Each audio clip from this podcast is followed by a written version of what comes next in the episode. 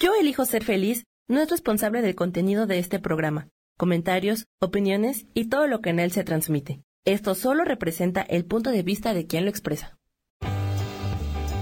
Yo elijo ser feliz presenta.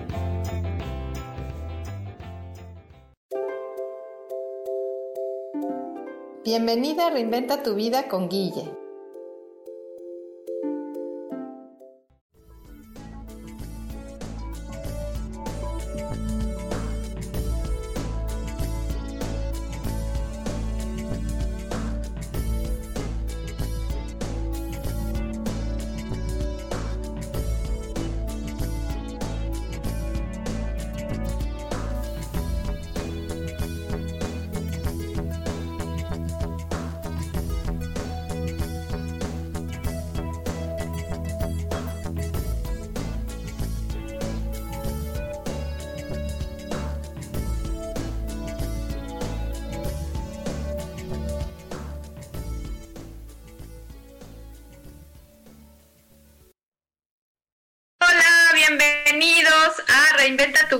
Guille. Estamos aquí muy contentas empezando la semana, em, una semana fría por acá por donde vivo y también me decía mi invitada especial que está fría por la Ciudad de México.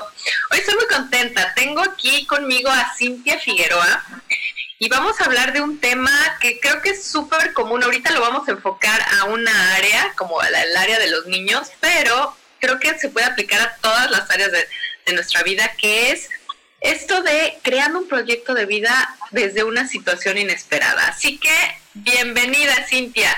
Hola, muchas gracias, Guille. Gracias por invitarme.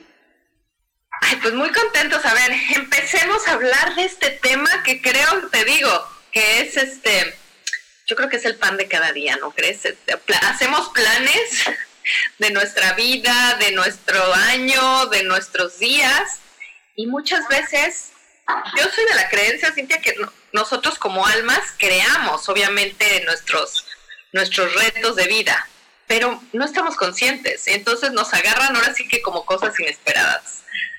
Así que cuéntanos un poquito de ti, de tu historia, para ir entrando en el tema. Bueno, pues eh, primero gracias otra vez por invitarme. Eh, yo soy Cintia, eh, tengo tres hijos. Tengo un hijo, mi hijo mayor es Juan Pablo, que va a cumplir seis años esta semana. Eh, Ana Lucía, de tres años, y Victoria, que acaba de nacer hace dos mesecitos. Está chiquitita y bueno, pues yo trabajaba en una empresa transnacional, estaba, eh, pues trabajé en, dos empresas, empresas transnacionales varios años, después me casé y pues después vino Juan Pablo. Y cuando pues tuve un embarazo normal, fue pues un niño muy deseado. Y cuando eh, nace Juan Pablo y empieza su, su desarrollo, nos empezamos a, dar cuenta que había algunos temas de, de su neurodesarrollo específicamente como es eh, el habla, sobre todo por ahí fue que nos dimos cuenta que pues ya tenía dos años que ya debía de empezar a decir ciertas palabras, cierto nivel de comunicación y pues no aparecía, no aparecía, no aparecía. Incluso hubo, eh, antes de que cumpliera los dos años, pues sí empezaba a decir algunas palabritas, pero después paró esto como al año y medio y a los dos años pues empezaron todos estos cuestionamientos, ¿no? Desde la parte de la mamá de pronto decir, no, mi hijo está bien, no pasa nada, va a empezar a hablar solito, eh, esto, este, mi hijo no puede estar mal, eh, yo estoy bien, mi esposo está bien, como porque él podría tener algo. Eh, y empiezan también estos cuestionamientos cuando empiezas a ver a los otros niños de su misma edad y dices, no, pues mi hijo corre todo el tiempo, no se puede estar quieto. Eh, empiezas a poner excusas como pues es que ellos van a la guardería, ellos a lo mejor ya van a la escuela, y por eso son así, y mi hijo es diferente porque está conmigo. Entonces empieza como este tema de, de, preguntarte, pero también de empezar a investigar, de ser mamá primeriza y no tener ni idea de por dónde empezar y de empezar a aceptar después que viene un trabajo distinto, ¿no? Que te toca ser mamá de un niño que viene con otra con otro cableado, ¿no? Que eso es así como yo lo, lo veo, o sea, su, su cerebrito está cableado de una forma distinta a la nuestra. Y nos toca empezar a entenderlo también. Y cómo este, eh, me gusta esto que, que, nos dices y nos hablas de cómo un poco la negación. Sí. La negación de, no, y el típico, no, pero hay niños que hablan hasta los tres. Por ejemplo, ahorita nos hablaste del, del habla, no sé cómo fue en lo motriz. Si gateó, caminó, en Sí, o sea, en su área motriz, él era como, fue el primero en, o sea, en poner el cuellito como derechito, ya sabes, eso, o sea, de los primeros. También yo como tenía unas amigas, varias amigas que teníamos eh, bebés de la misma edad, pues siempre estás comparando, aunque no quieras, siempre estás comparando. Y entonces ahí, me, eh, pues Juan Pablo era el primero, ¿no? Que, que, que puso el cuellito derecho, el primero que se sentó, el primero que empezó a gatear Caminar ya gateó, o sea, como promedio, pero en el área motriz él no tenía ningún problema, entonces hasta ahí su desarrollo iba perfecto, tenía contacto visual, o sea, todo iba muy bien. Y de pronto, ya cuando empieza este tema de que ya empiezan a hablar, ahí fue cuando ya nos dimos cuenta de que algo no estaba bien. Exacto, y, hablamos de la negación de que te dicen, no, es que hay niños que hablan hasta los tres años, no, es que hay niños que no sé qué, no, ni te preocupes, o sea, siempre tendemos a, no, ni te preocupes, eso es natural, y, pero aquí lo que quiero hacer eh, referencia es cómo nosotras dentro, Cintia, siempre sabemos que algo no está bien, o sea, por más que te lo dicen, lo que, lo que dices tú, ¿no? Que te lleve a investigar, es esa cosquillita que tienes en el corazón que dices, por más que me digan.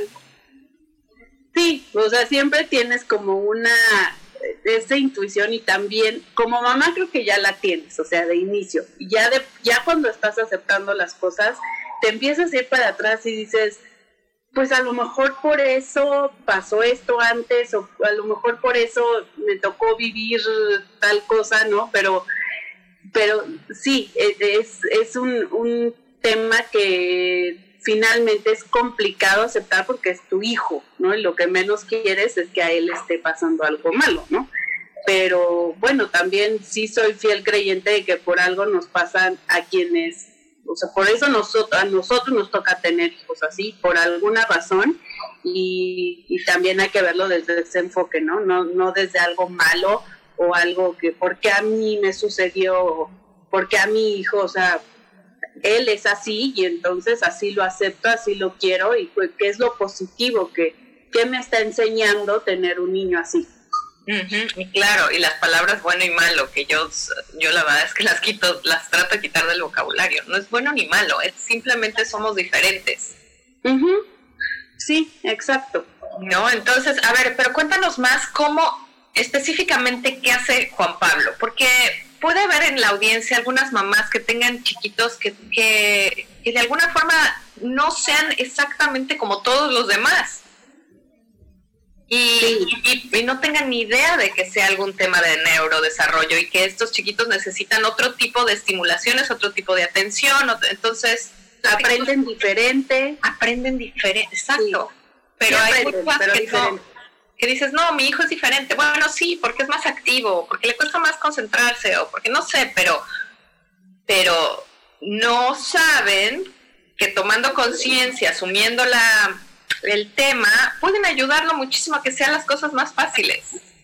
Sí, eh, en el momento en que lo aceptas, creo que ahí es cuando se te abre una gama de oportunidades inmensa, o sea, de, de tal cual, ¿no? O sea, todas las oportunidades que le puedes dar al, al, al niño. De, de lo que me preguntas, o sea, como signos tempranos puede ser, o sea, que, que digas, aquí me estoy dando cuenta que algo no está tan bien, eh, bueno, definitivamente el área motriz, pues sí es muy importante, ¿no? O sea, desde que te dicen a tal, a tales meses deben de caminar, creo que también de pronto nos dicen eso, ¿no? O sea, los pediatras o hay pediatras que te van diciendo, es que tiene que hacer esto en tal mes, esto en tal mes, y como que dices, bueno, pues no lo hizo, pero al ratito lo hace. Y pues eso, o sea, si no lo hizo en ese mes, creo que, o en ese tiempo que le tocaba, ahí es un foco rojo. Y lo que yo le recomendaría a las mamás es o sea, tomar la precaución, porque entre antes empieces es mucho mejor. O sea, si, si ves un foco rojo a los seis meses, pues es mejor que ahí lo atiendas a que si te esperas hasta el año y entonces ya perdiste seis meses, que cuando los niños tienen esa edad son meses valiosísimos, o sea, e, e, ese tiempo vale oro. Eh, en ese tiempo pueden avanzar mucho o puede ser que hasta ni siquiera al final del tiempo ni siquiera se les vea esa, ese, esa fallita que tuvieron, ¿no? Entonces, eh, sí hacerle caso a, estas cosas. En el, en el caso específico de Juan Pablo, el tema fue el lenguaje, como te comentaba. Eh, él a los, pues a los dos años los niños ya tienen que que hablar, o sea, ya deben de, de, decir palabras, ya deben de, incluso hay como que hasta señalamientos de cuántas palabras deben ya ir diciendo. El contacto visual es súper importante. Eh, Juanpa también lo perdió, sí lo tenía, pero eh, lo perdió como al, año y medio, dos, y es una característica que siempre, eh, o común en los temas de neurodesarrollo o de autismo. También, por ejemplo, que les llames por su nombre y que no volteen, que todavía no se identifiquen a ellos como yo soy tal persona, ¿no? Yo soy Juan Pablo.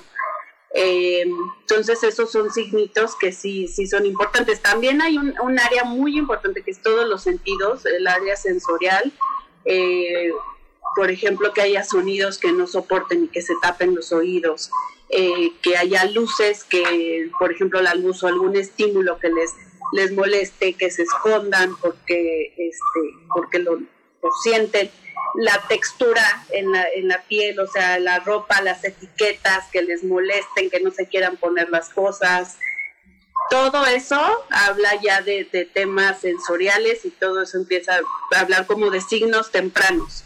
También, por ejemplo, Juan Pablo yo le llevaba estimulación temprana y todos los niños como decía hace rato, se sentaban a escuchar el cuento que les estaban este, contando la maestra, lo que fuera, ponían atención. Juan Pablo no ponía atención, o sea, se paraba y se ponía a dar vueltas, corría y aparte así como que volteaba y les decía a los niños, pues vénganse, ¿qué hacen ahí sentados?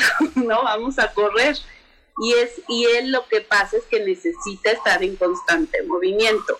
Y esto tiene que ver con que todavía no logran controlar su cuerpo eso es todo un, trabajo sensorial que va desde el área sensorial y que desencadena después en muchas cosas, ¿no? Porque al, que, al no tener control de su cuerpo, al no tener equilibrio en su cuerpo, les es más complicado aprender, poner atención.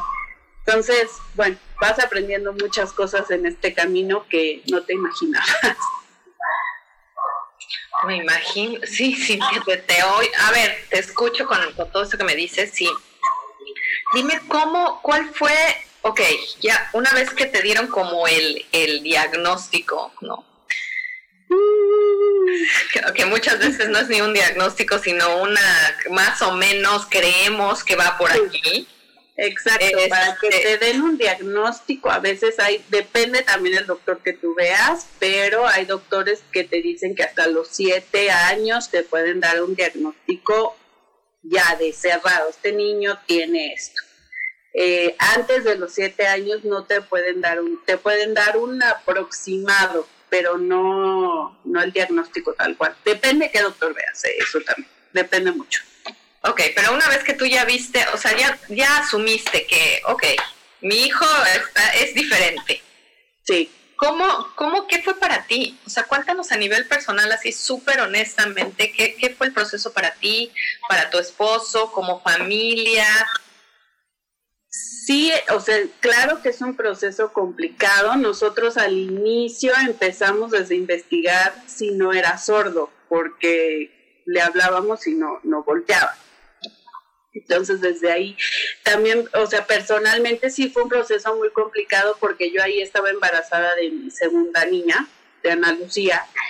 Entonces, como que estar viviendo eso en paralelo, pues sí, personalmente fue muy, muy complicado, ¿no? Empezar a, entender, o sea, nos decían, bueno, eh, a ver, primero hay que correr los, los estudios para ver si no es sordo.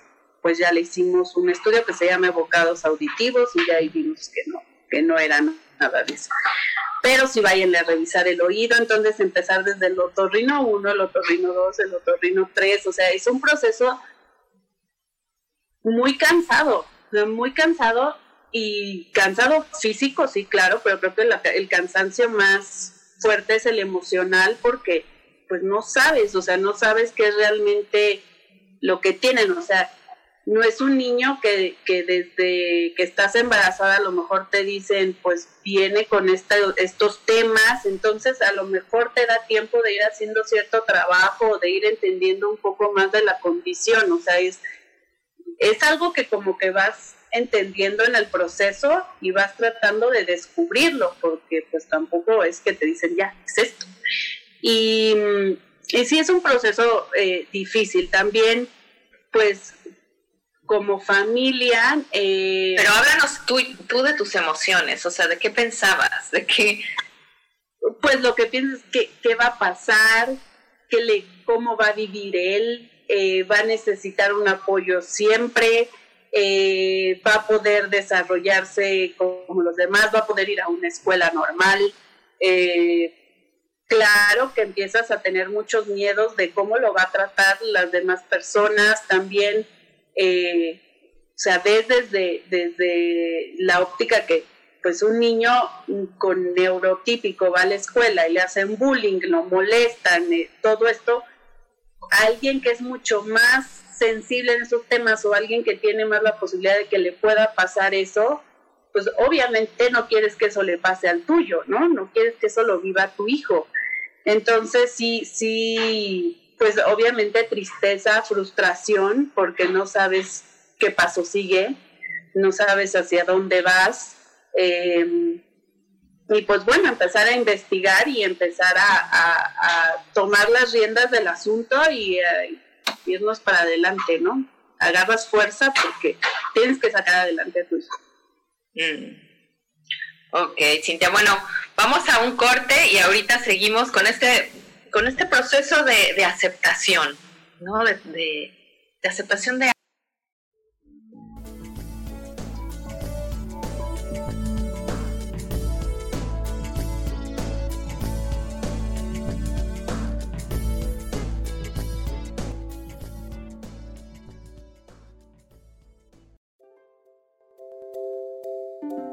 Continuamos con Reinventa tu vida con Guille.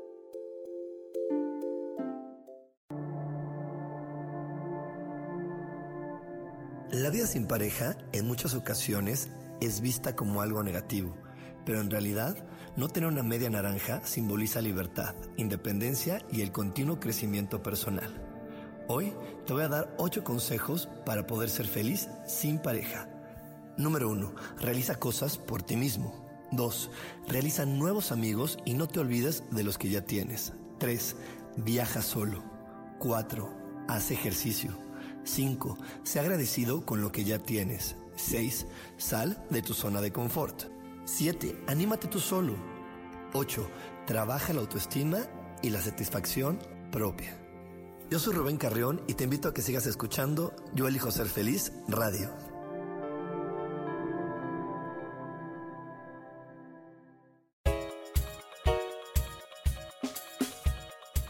Hola, soy Isa Orozco. ¿Te gustaría hacer cambios en tu vida? Hoy es el gran día para empezar. Vamos, atrévete. Todas las terapias que yo ofrezco son para sanación del ser. Si tú sientes el llamado, es porque tu alma te lo está diciendo. Sígueme todos los jueves a las 12 del día en Sanando en Armonía por MixLR en el canal de Yo Elijo Ser Feliz.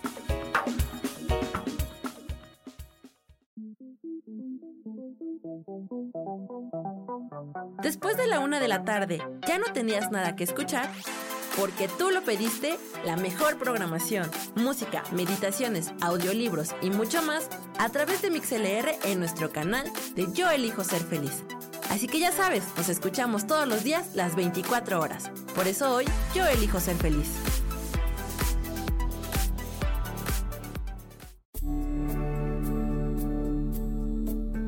¿Sabías que el tarot es una representación visual del universo.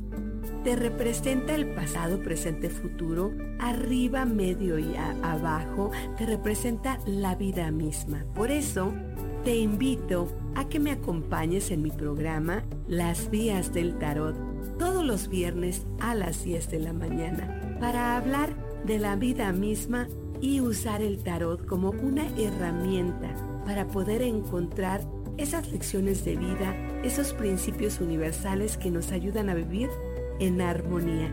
Conocerte a ti mismo es crecer.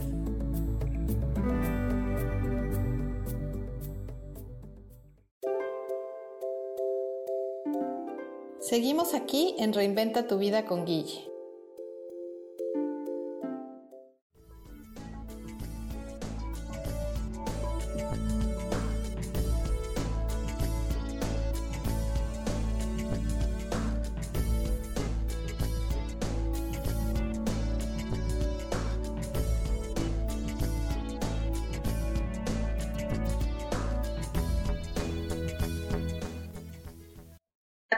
De este tema de, ah, de cómo,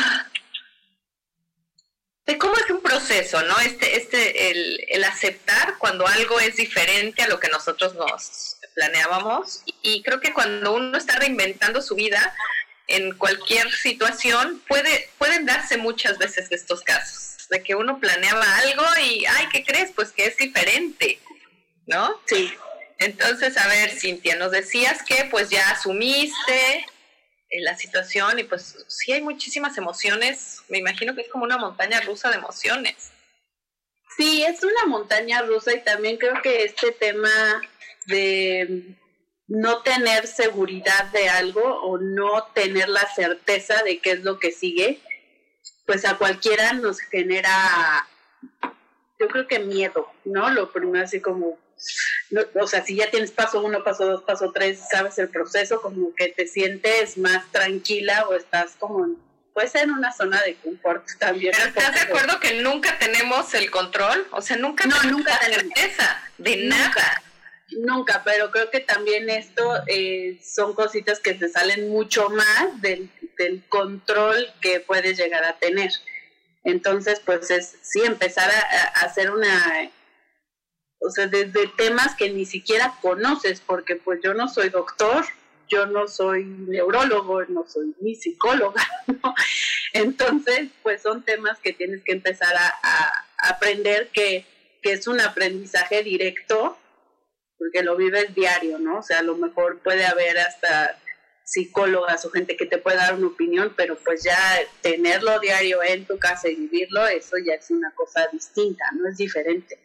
Entonces sí fue un proceso de irlo, de irlo aceptando a la par que yo también estaba embarazada, entonces de ir, ir viendo qué, qué pasos seguían.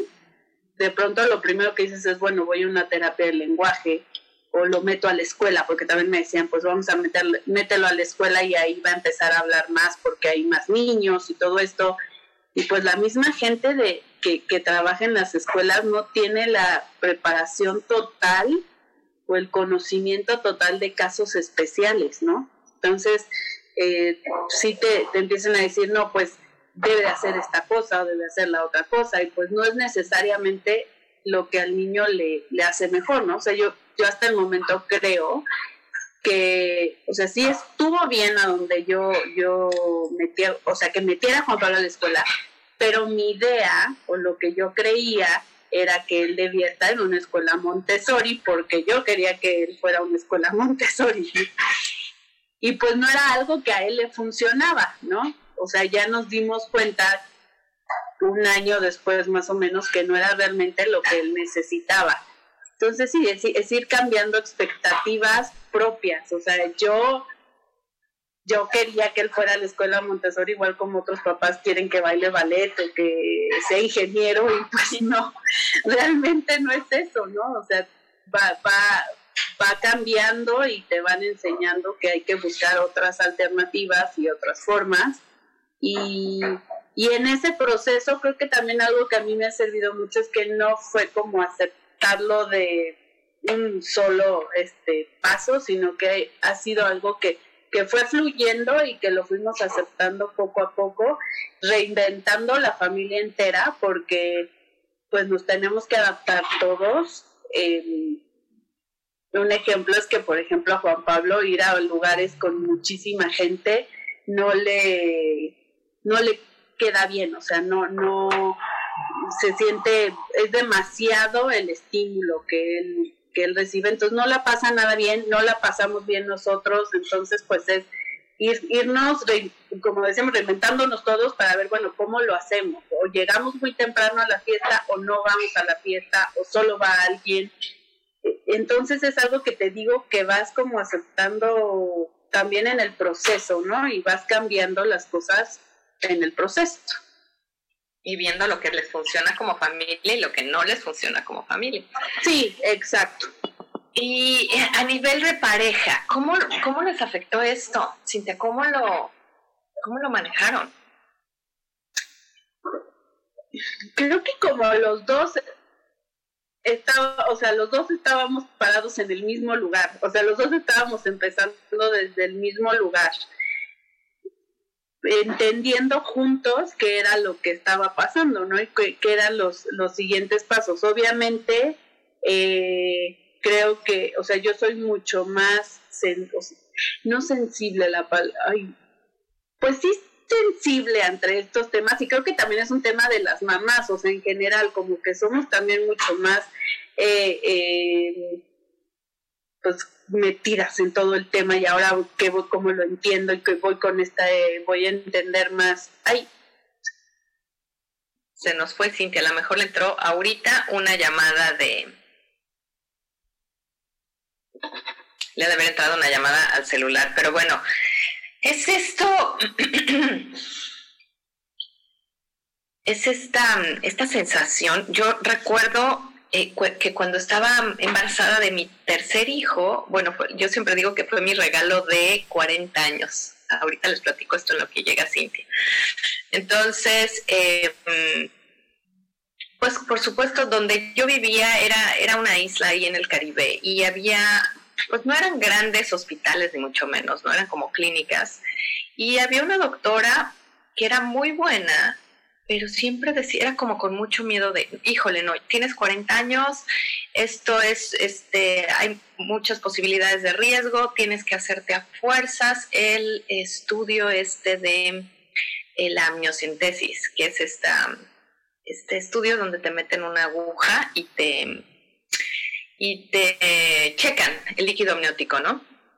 Entonces, pero yo decía, yo sí entiendo que estaba bien, que todo estaba bien, que, pero sí recuerdo como esta sensación de miedo, como decía y como nos platicaba Cintia, ¿no? Ay, Cintia, ¿ya volviste? Tuve un, algo le pasó a mi teléfono. Pero sí, nos imaginamos, nos imaginamos. Y les estaba yo contando ahorita rápido a la audiencia para terminar la idea, que yo mi tercer hijo eh, me embaracé a los 40 años. Entonces vivía yo en una islita en el Caribe y, había una doctora muy buena alemana, pero era como muy cuadrada y era, no, tienes 40 años, o sea, hay muchísimos riesgos, muchísimos. Entonces tienes que hacerte a fuerzas el estudio de amniocentesis, tienes que meterte a miles de estudios porque esto es muy alta posibilidad de que el niño venga mal, o sea, de entrada. Y era así como este, esta sensación, como dices tú, de miedo, de no tener el control, de no saber qué va a pasar, de... Pero bueno, yo dentro de mí decía, esto, el, niño está bien, es, es algo que uno sabe, no sé cómo explicarlo, pero total que dije, no, yo me tengo que ir a México para ver a mi doctor de México y aquí ya te hacen una serie de estudios como mucho más. Nunca me tuve que hacer la amniocentesis, pero bueno, les platicaba, yo esta, hablábamos, ¿no? De esta sensación como de angustia, de miedo, de, en no saber qué va a pasar, qué sigue. Entonces, bueno, tú ya nos estabas contando de, de lo de la eh, de tu con la pareja, ¿no? Con tu pareja. Sí, sí, entonces te digo, creo que como siempre estuvimos eh, empezando juntos, tengo mi, mi suegro y mi cuñado son pediatras, entonces ellos también un poco nos fueron eh, orientando. Eh, también eh, sobre mi cuñado es el que nunca se me va a olvidar que después eh, de que ya hicimos varias cosas nos dijo bueno pues ya hicieron los estudios ya, ya, hicieron todo esto y pues ahora toca ir al neurólogo a ver si es un tema de neurólogo yo decía pero ¿por qué lo voy a llevar al neurólogo no pero como toda la, la familia eh, gracias a Dios los dos venimos de familias muy unidas y seguimos siendo una familia unida, recibimos mucho apoyo de, de ambas partes y como que juntos hemos ido en el camino, ¿no? También juntos hemos ido aprendiendo y estoy segura que por algo Juan Pablo llegó a esta familia porque está incluso hasta o sea, nos está enseñando a todos, ¿no? Pero hasta a su abuelo o a su tío que son médicos, pues también a, vivir la experiencia de cerca y a ver que también empezamos a, a ver otras formas de, de, de vivirlo, que no es solo la parte médica, ¿no? O sea, que también hay otras, otras formas de tratarlo. Exacto. Y, pues la verdad que siempre hemos sido, pues mi esposo y yo muy unidos en, en, en esto. Claro que sí hubo una época que a lo mejor a él le costaba un poquito más de trabajo, o sea, que decía, no, pero pues no tiene nada, eh, va a ir caminando solito y todo, pero pues sabes, ¿no? Es como lo que, lo que tú decías, o sea, como papá sabes y, y pues hemos ido, hemos ido eh, eh, trabajando juntos en esto.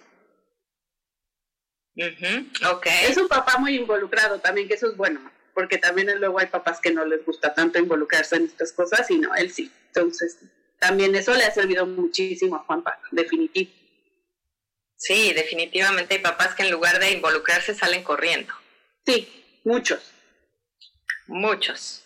Conozco el caso de varios que salen corriendo, ya sea salen corriendo en serio del matrimonio o de la familia o salen corriendo al trabajo. Siguen en la familia, pero salen corriendo. No, no participan, como dices tú. Entonces, bueno, eso, es un, un gran regalo que tienen de que si él haya, le haya entrado con todo. Sí, y, y como siempre lo he dicho, Juan Pablo es nuestro gran maestro para todos, nos viene a enseñar cosas, bueno, increíbles, diferentes, a, que tenemos que, que entender que no todos somos iguales y que debemos aceptarnos como, como somos. Y bueno, pues, pues definitivo, gran maestro para todos. Muy bien, gracias Cintia. Vámonos un corte y seguimos con, con esto de los maestros y los hijos.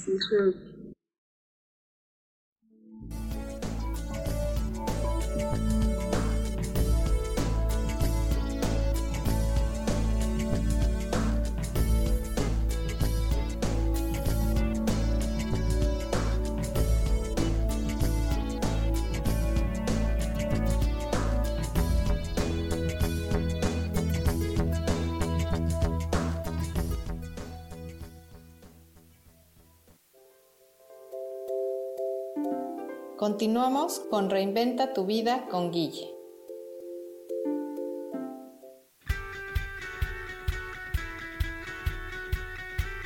¿Has depositado más tiempo de la cuenta en revisar todo eso que está saliendo mal?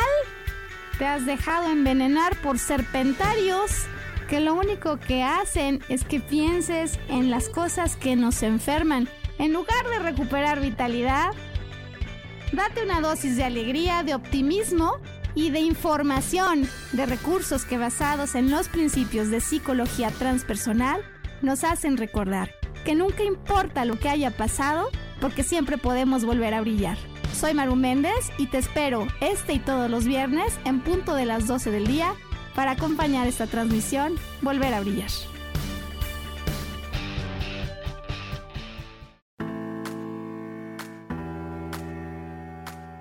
Hola, te espero el próximo miércoles a las 11 de la mañana en mi programa Metamorfosis Espiritual. Estaré aquí esperándote a través de la estación de radio Yo elijo ser feliz por Mix LR y recuerda muy bien que si tú lo puedes creer, lo puedes crear.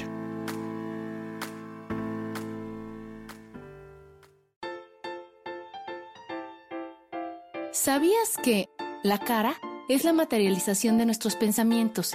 Se forma con la repetición de nuestras emociones. Por eso, si cambiamos nuestra manera de pensar, nuestra cara va a cambiar. Yo soy Adriana. Encuéntrame en Facebook como Mi Cara, Mi Vida.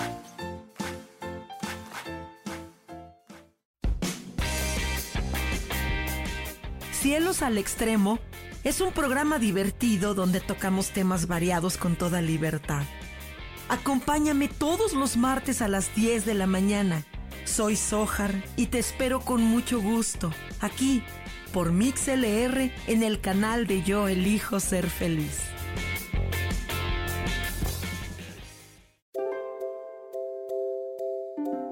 Seguimos aquí en Reinventa tu vida con Guille.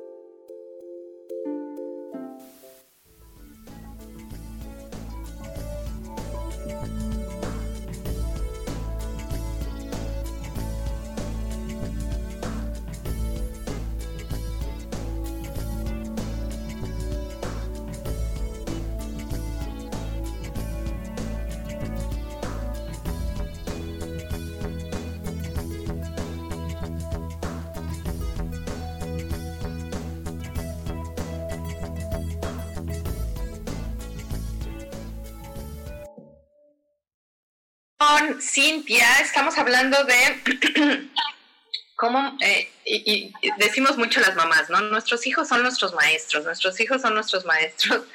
Y hasta parece, parece ya como, como cuento, pero no, es en serio, es en serio. Y, y te hablaba yo al principio, Cintia, que yo creo que somos almas, ¿no? Somos un ser de luz eh, habitando estos cuerpos. ay, perdón que se... ¡Ay! Este, y, em, y que tenemos un plan de vida todos. Entonces yo siempre le digo a mis hijos cuando empiezan a quejarse de, ay mamá, no sé qué, yo no, a ver, ustedes me escogieron como mamá.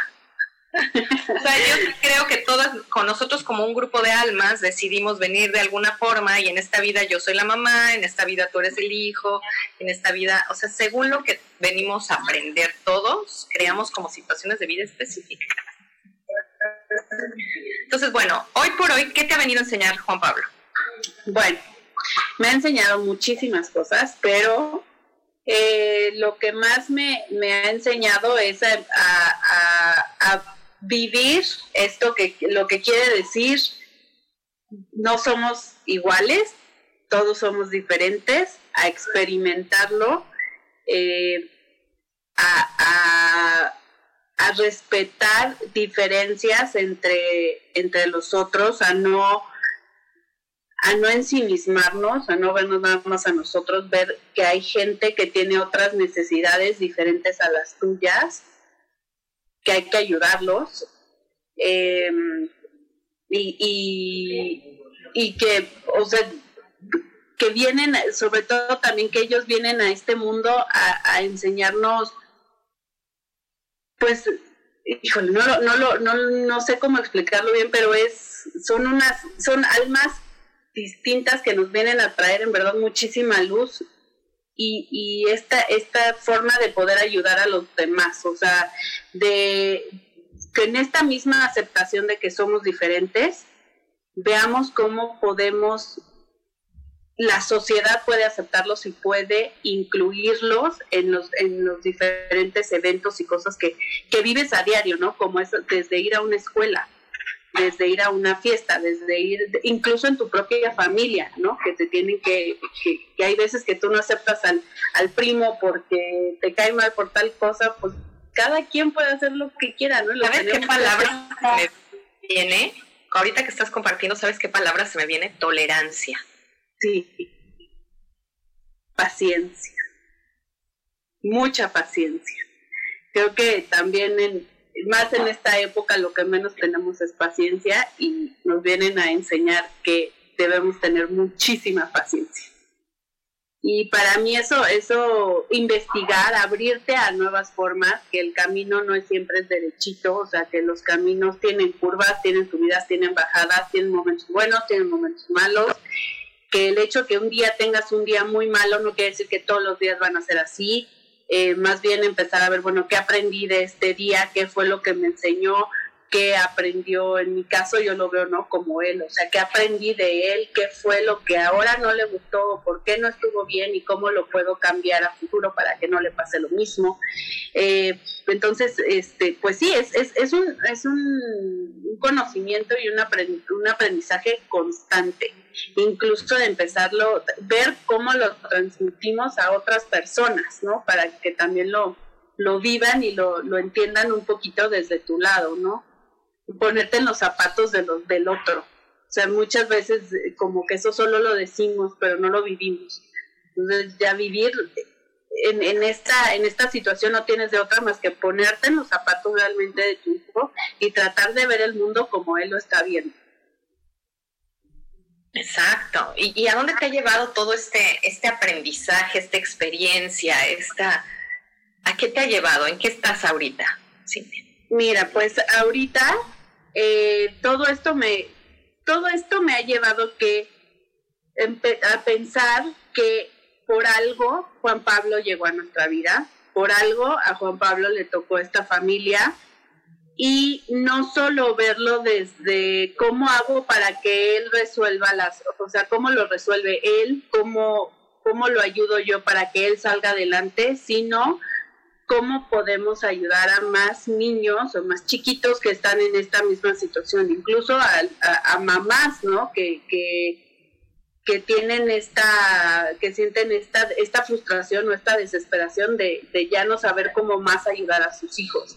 Entonces, no, no es solo también una sola eh, condición especial, son muchas. Hay, hay muchos papás que tienen eh, niños con autismo, con déficit de atención, con, con eh, síndrome de Down, parálisis cerebral, o sea, hay muchísimas condiciones y todo esto me, me, llevó, me lleva también a buscar nuevas herramientas de inicio para mi hijo, ¿no? O sea, ¿qué le puede servir? Y eh, esa misma herramienta pues le va a ayudar a más niños. Entonces mi punto es compartirlo con, las otras familias, con los otros niños y ayudar al, mayor número de niños con, una condición especial.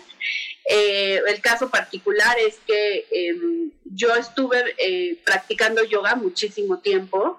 Es una disciplina que no sé si tú la has practicado alguna vez, Guille, pero es una, una disciplina que te trae muchísima paz interior, que te ayuda mucho a enfocarte, a equilibrarte, a estar en el momento presente, a, a tener control de tu cuerpo, a saber respirar. Y entonces yo eh, pensando dije, bueno, pues esos son muchísimas cosas que le ayudarían a Juan Pablo en lo que él necesita. O sea, él necesita estar más tranquilo, estar más quietecito, eh, tener herramientas como en, un momento en el que eh, sus sentidos no, no estén o, se sobrepasen, como es en el caso de los ruidos o de algún estímulo que a él no le esté gustando, bueno, que tenga herramientas también como respiración, eh, todas estas, estas cosas que el yoga te puede dar y que le, yo creo, yo pensaba, pues esto le puede funcionar a él. Entonces eh, empecé a ponerle videitos de yoga, de animalitos, de hay una maestra que me parece que es tailandesa que también tiene eh, algunos videos y le gustaba mucho. Entonces ya después él me decía, mamá, este, saca mi, mi tapete de yoga, vamos a hacer yoga. Y entonces eso, además de disfrutarlo, yo, yo veía que eso lo tranquilizaba. Eh, sin embargo, pues una clase de yoga con 30 niños o con 20 niños, pues yo veía que no le iba a funcionar, porque entonces ahí lo iba a perder.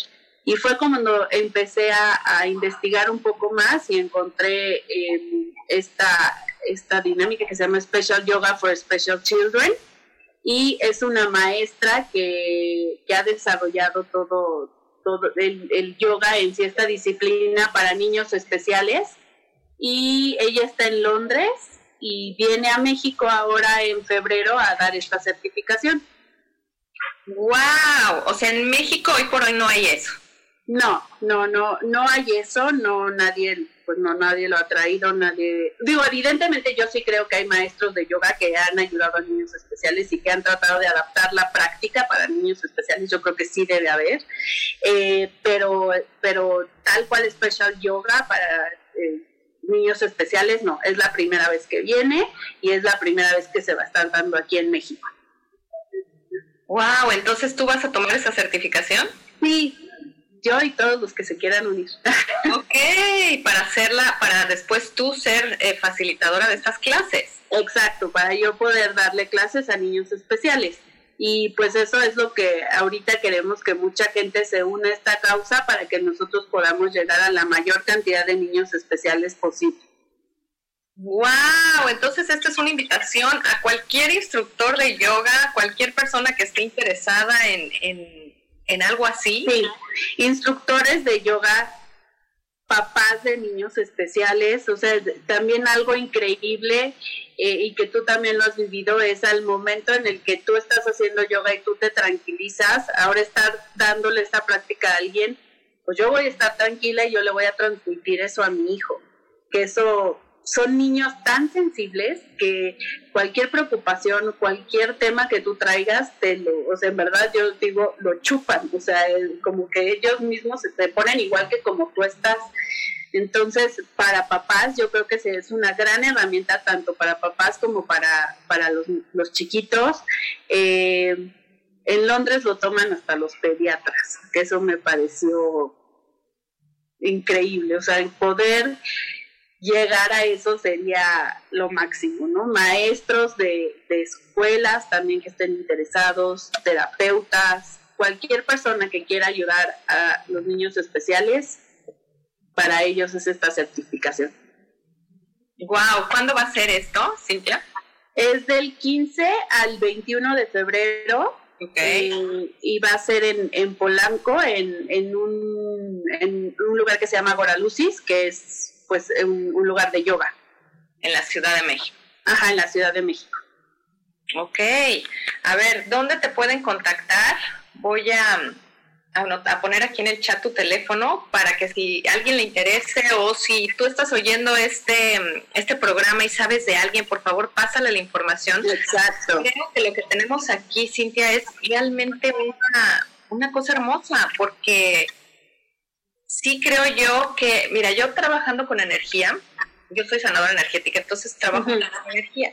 Y lo que yo he visto, mi experiencia con niños así, es que su campo energético, en lugar de tenerlo como, haz de cuenta, como el aura, que todos nos imaginamos como bien cerradita, tienden a tener mucho, mucha porosidad en su aura.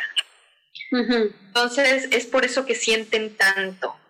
Haz la prueba con Juanpa y dime si funciona dile que se imagine una burbuja de luz que lo protege.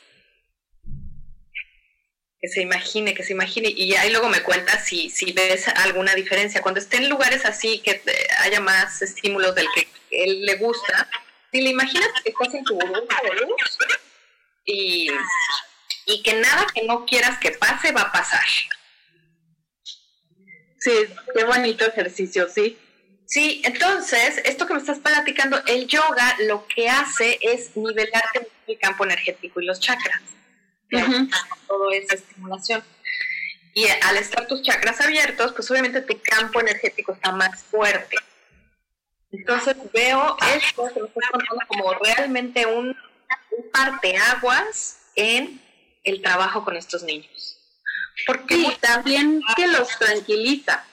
Exacto pero no solo, o sea, no solo, ahorita tú, estamos hablando de tranquilizarlos, pero yo estoy hablando del sistema energético, cómo les va a ayudar.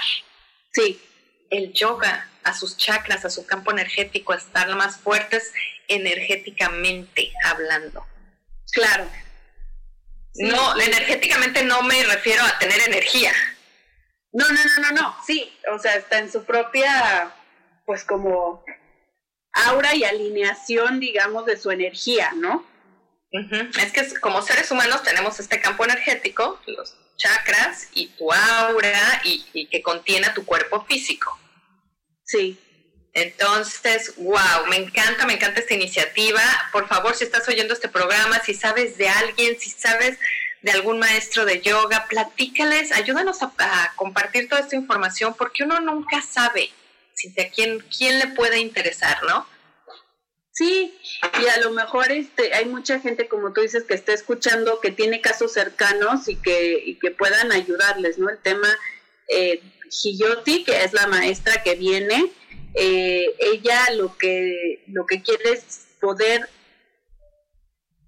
globalizar special yoga, o sea, ir a muchos lugares, pero sobre todo ella está enfocada en, en los países donde, digamos que, que, estamos un poco más atrasados en, en todo este tema de, de, la inclusión, de la aceptación de estas, de estas condiciones y, y en países donde hay mucha gente que no tiene los recursos para poder tomar una clase de yoga eh, o una terapia eh, que, estamos, que estamos como mucho más pues, pues alejados económicamente, ¿no? De poder, de poder hacerlo. Entonces, una de las grandes características de esta certificación es que estamos trabajando con fundaciones, específicamente estamos trabajando con Fundación Autismax, que, que, que es de autismo, pero eh, también se está uniendo fundaciones de síndrome de Down,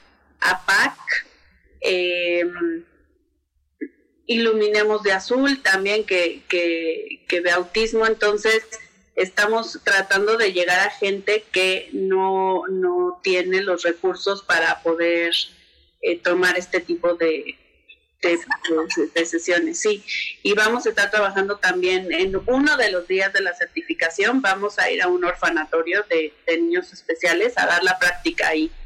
Entonces, es, es un enriquecimiento también de, de las experiencias de cada persona, pero también de ver, de, de, valorar también, ¿no? O sea, lo, lo que tenemos nosotros y lo que le hace falta a los demás y me encanta, y ahorita eh, estamos grabando este programa por Zoom para los que nos están escuchando, y yo sí estoy viendo la carita de Cintia, y cuando me está platicando, sus ojos le brillan.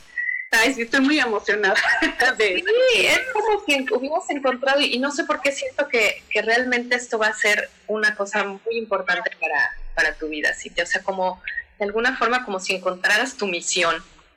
Sí, Sí, yo creo que, que, eso es algo de, de, de, lo que, yo creo que es mi enseñanza también de lo más importante de Juan Pablo. Yo estudié finanzas, no tiene nada que ver con, con lo que estoy haciendo ahora, pero, pero también escuché a alguien que dicen que cuando encuentras tu, tu misión, vas fluyendo y todo va fluyendo y eso es como, como me siento ahorita, ¿no? O sea, todo esto va fluyendo, eh, va bien y, me siento muy contenta de poder llegar a, más niños, de no quedarme solo con mi caso. O sea, para mí lo importante es ayudar a más niños que tienen estos temas y poder eh, también hablar y, fomentar la inclusión en México.